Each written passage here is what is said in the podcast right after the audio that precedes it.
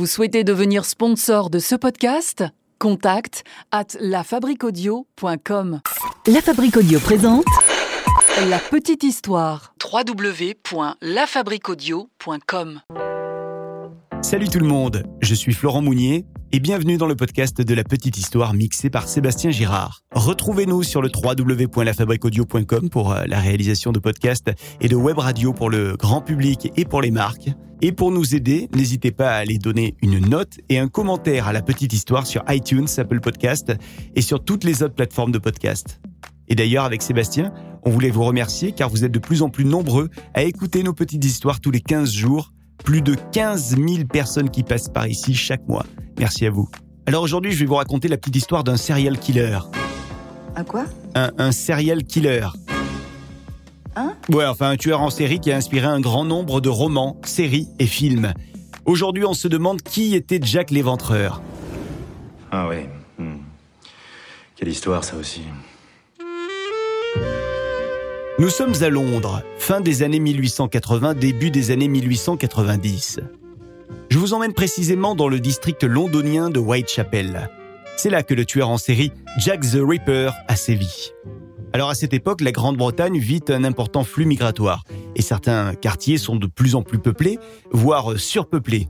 Le district de Whitechapel est l'un de ces endroits, avec des logements et des conditions de travail qui commencent à se détériorer, des conditions qui se précarisent de plus en plus, de la violence, des vols, et puis l'alcool, l'alcool qui est là pour réchauffer les corps et les esprits, et sa consommation est aussi à l'origine de cette grande violence qu'on sent bien monter dans cette société du 19e siècle à Londres. Il y a donc beaucoup de pauvreté, et la classe sociale défavorisée est obligée de trouver des solutions pour survivre. De nombreuses femmes ont donc recours à la prostitution pour euh, assurer cette survie. En octobre 1888, la police évalue qu'il y aurait à Whitechapel plus de 1200 femmes qui se prostituent. Et c'est donc dans ce contexte très dur, entre un antisémitisme exacerbé, des violences en tout genre et du racisme, que vont se dérouler un nombre élevé d'agressions contre des femmes, des meurtres qu'on va imputer à un certain Jack l'Éventreur, Jack the Ripper. 11 meurtres au total vont être commis entre le 3 avril 1888 et le 13 février 1891. Des meurtres qui vont bien sûr faire l'objet d'une enquête de la police qui regroupe l'ensemble de ces crimes dans un seul et même dossier. Un dossier qu'ils vont appeler Whitechapel Murders. Mais en réalité, et à y regarder de plus près, seuls 5 assassinats seraient imputables selon la police à la même personne. Cette personne qu'on surnomme donc l'éventreur. Les cinq victimes sont Mary-Ann Nichols, Annie Chapman, Elizabeth Stride, Catherine Eda West, Mary Jane Kelly. Et alors pourquoi les enquêteurs vont euh, penser que ces meurtres ont été faits par un même auteur? Eh bien parce qu'ils présentent de grandes similitudes. Ils sont qualifiés de meurtres canoniques. C'est-à-dire en gros qu'ils répondent à des règles précises. Ils répondent à un process identique. Pour ces cinq meurtres, le tueur aurait donc agressé les prostituées qui vivaient dans les bas-fonds de Londres. À quasiment toutes ces femmes, il aurait fait des mutilations à l'abdomen ainsi qu'aux parties génitales. Le tueur aurait même extirpé les organes internes d'au moins trois de ses victimes. Et ça, c'est un indice. On sait désormais que le meurtrier a quelques notions d'anatomie ou, ou de chirurgie. Un médecin, peut-être? Un boucher? Pourquoi pas? Alors commençons avec Mary-Ann Nichols. Son corps est découvert le vendredi 31 août 1888 vers 3h40 du matin.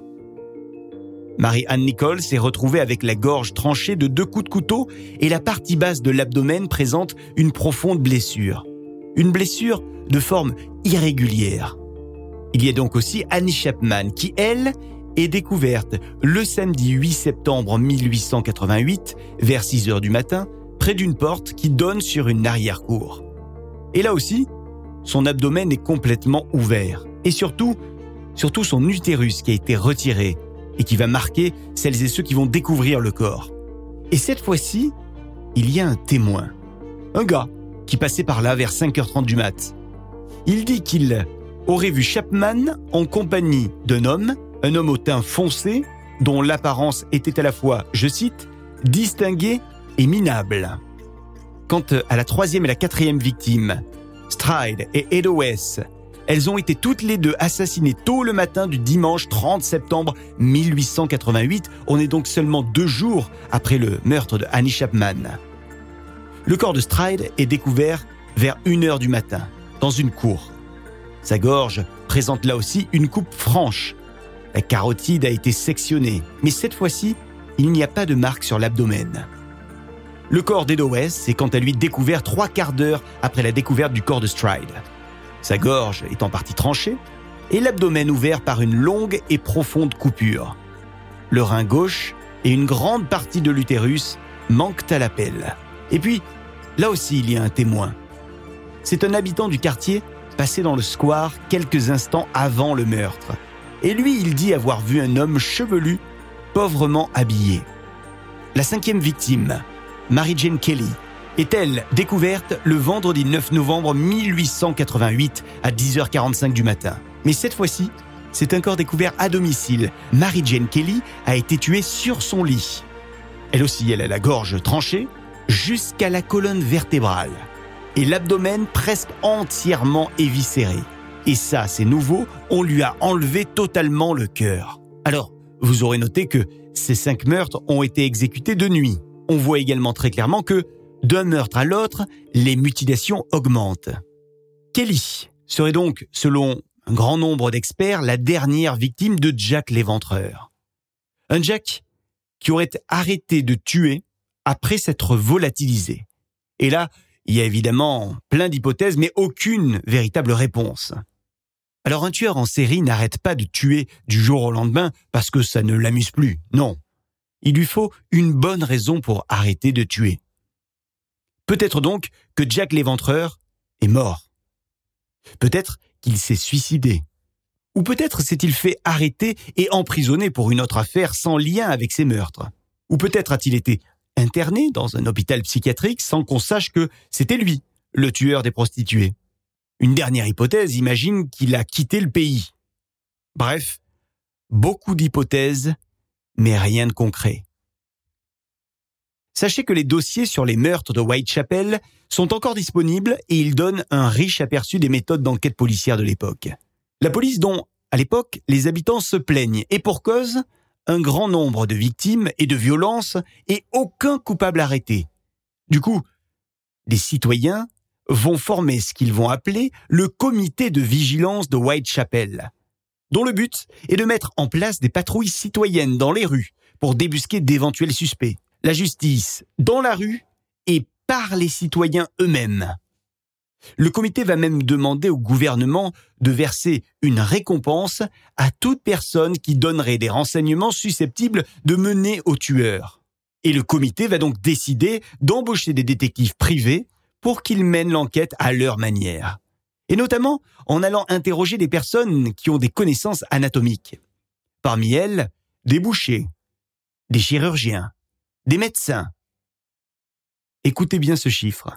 76 bouchers de Londres et Whitechapel précisément vont être interrogés et l'enquête va également être étendue à tous leurs employés. Et sachez que c'est lors de cette affaire de Jack l'éventreur, Jack the Ripper, que le concept de profiler a été inventé. En 1888, on avait demandé à un médecin légiste de la police de donner son avis sur les techniques et les connaissances chirurgicales de l'assassin. Cet avis sur la personnalité de l'assassin de Whitechapel est le plus ancien document connu de profilage criminel. C'était un certain Dr Bond qui l'avait fait ce premier profilage. Ce Dr Bond, qui n'avait rien à voir avec l'agent 007, en était arrivé à la conclusion suivante que l'assassin ne maîtrisait pas tant que ça les connaissances anatomiques, et même les connaissances techniques d'un boucher. Selon son opinion à ce docteur Bond, le meurtrier aurait été un homme solitaire, sujet à, je cite, des crises périodiques de manie meurtrière et érotique. Les mutilations laissant penser qu'il souffrait d'hypersexualité. Alors il faut noter que les meurtres sont quasiment tous survenus autour d'un week-end ou un jour férié anglais. Ce qui laisse donc penser à certains que Jack l'éventreur occupait à l'époque un emploi stable. Alors à ce moment-là des meurtres de Whitechapel, vous l'imaginez, les médias, notamment les rédactions des journaux, avaient reçu des centaines de lettres en lien avec l'affaire. Et parmi ces lettres, il y en a une qui est restée dans les mémoires. C'est la lettre intitulée Dear Boss. Une lettre qui date du 25 septembre 1888. Une lettre dans laquelle une personne dit être l'auteur des crimes. Et cette personne annonce qu'elle va bientôt, je cite, couper des oreilles. C'est ce qui va arriver d'ailleurs à l'une des victimes, qui aura une partie de son oreille coupée quelques jours plus tard. Coïncidence? Peut-être. En tout cas, c'est dans cette lettre que le surnom Jack the Ripper est né, puisqu'il signait ainsi. Et c'est ensuite que tous les médias de l'époque avaient repris ce surnom Jack the Ripper, Jack l'éventreur. Quelques jours plus tard, il y a une carte postale qui va à nouveau être reçue par les journalistes. L'écriture manuscrite semble être identique à celle de la lettre intitulée Dear Boss, reçue quelques jours avant. Et cette carte postale annonce qu'il y aura prochainement deux victimes tuées en même temps. Et c'est ce qui va se passer hein, quelques jours plus tard avec les meurtres d'Elizabeth Stride et de Catherine Eloes. Mais finalement, tout ça n'est pas clair. Et la police déclare que elle a identifié le journaliste qui aurait été l'auteur de ces deux écrits. C'était donc en interne que ça se jouait. Un certain Tom Bullen. Tom Bullen qui aurait fait ça pour faire un petit peu mousser l'affaire.